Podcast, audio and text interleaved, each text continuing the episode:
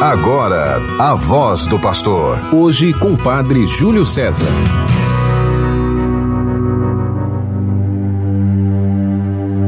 Salvai-nos, Senhor nosso Deus. Reuni vossos filhos dispersos pelo mundo, para que celebremos o vosso santo nome e nos gloriemos em vosso louvor. Do Salmo 105. Querido irmão, querida irmã, sintonizado na 91.9, a sintonia do bem, a rádio de nossa arquidiocese, e aqueles que acompanham o programa Voz do Pastor pelas outras rádios que o retransmitem dentro do território arquidiocesano. O programa Voz do Pastor é do nosso arcebispo, Dom Jaime Vieira Rocha, que vivendo estes dias o seu descanso, o seu repouso, retornando agora no início do mês de fevereiro para fazer o seu pastoreio acontecer no meio de nós, pediu a mim, Padre Júlio, pároco da paróquia de Nossa Senhora da Candelária, para segurar toda a meditação e a reflexão deste tempo. E eu lhe convido a juntos nós meditarmos o Evangelho, hoje retirado daquele escrito por São Marcos, no capítulo 2, dos versículos 21 a 43. O Senhor esteja convosco, Ele está no meio de nós. Proclamação do Evangelho de Jesus Cristo segundo Marcos. Glória a vós, Senhor. Naquele tempo, Jesus atravessou de novo numa barca para outra margem. Uma numerosa multidão se reuniu junto dele e Jesus ficou na praia. Aproximou-se então dos chefes da sinagoga chamado Jairo. Quando viu Jesus, caiu a seus pés e pediu com insistência: Minha filhinha está nas últimas. Vem e põe as mãos sobre ela para que ela sare e viva. Jesus então o acompanhou. Numerosa multidão o seguia e comprimia. Ora, achava-se ali uma mulher que há 12 anos estava com hemorragia. Tinha sofrido nas mãos de muitos médicos, gastou tudo o que possuía e, em vez de melhorar, piorava cada vez mais. Tendo ouvido falar de Jesus, aproximou-se dele por detrás, no meio da multidão, e tocou na sua roupa. Ela pensava: se eu ao menos tocar na roupa dele, ficarei curada.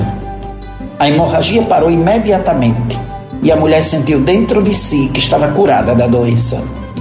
Jesus logo percebeu que uma força tinha saído dele e, voltando-se no meio da multidão, perguntou: Quem tocou na minha roupa? Os discípulos disseram: Estás vendo a multidão que te comprime e ainda perguntas: Quem me tocou? Ele, porém, olhava ao redor para ver quem havia feito aquilo. A mulher, cheia de medo e tremendo, percebendo o que lhe havia acontecido, veio e caiu aos pés de Jesus e contou-lhe toda a verdade. Ele lhe disse: Filha, a tua fé te curou. Vá em paz e fica curada dessa doença. Ele estava ainda falando quando chegaram alguns da casa do chefe da sinagoga e disseram a Jairo: Tua filha morreu por que ainda incomodar o mestre? Jesus ouviu a notícia e disse ao chefe da sinagoga: Não tenhas medo, basta ter fé.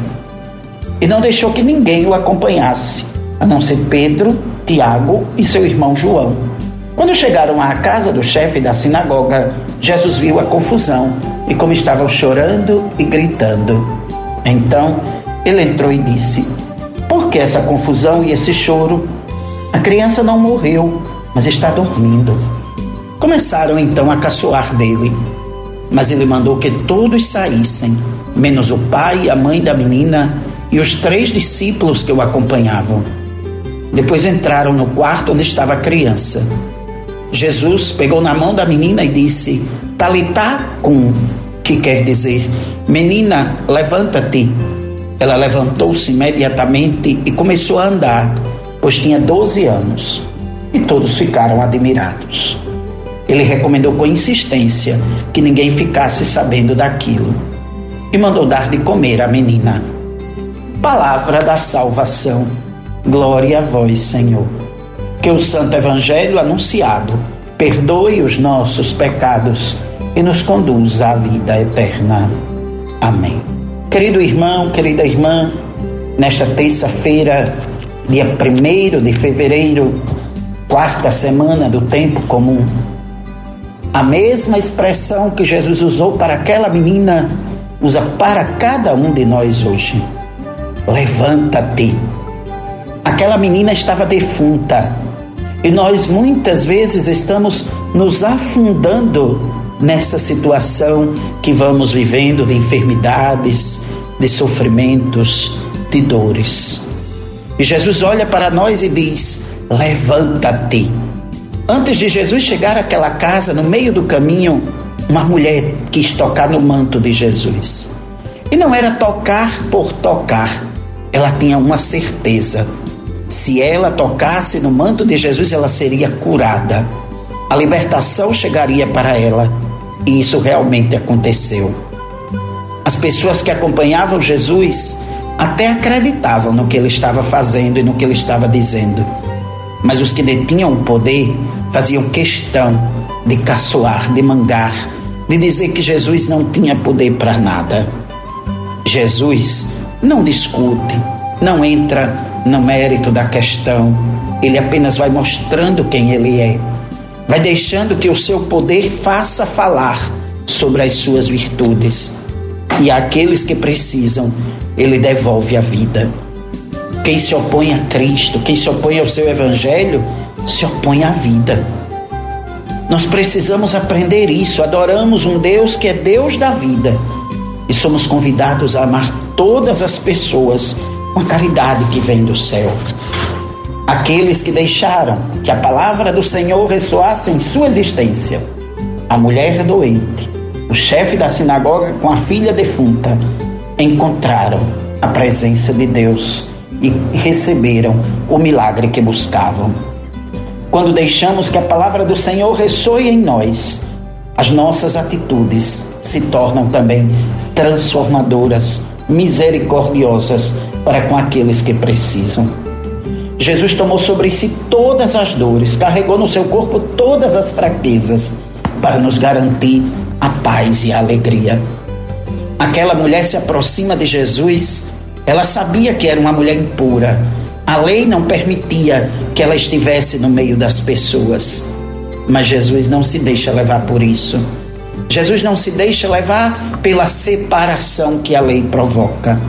Ele olha para aquela mulher com ternura, com misericórdia, reconhece a sua fé, louva a sua confiança no poder e na bondade de Deus. E a mulher sabe, Deus está presente nele. Assim é também no tempo de hoje. Jesus não olha para o julgamento que as pessoas fazem de nós. Jesus não olha nem para os nossos pecados. Jesus não pergunta se nós merecemos o que estamos pedindo. Ele quer saber é se o nosso desejo é sincero, se nós temos uma fé verdadeira. E aí ele nos reergue no seu amor, nos dando a vida. Do mesmo jeito que ele disse para aquela menina, Talitá com menina, levanta-te. Ele diz para nós hoje, levanta-te.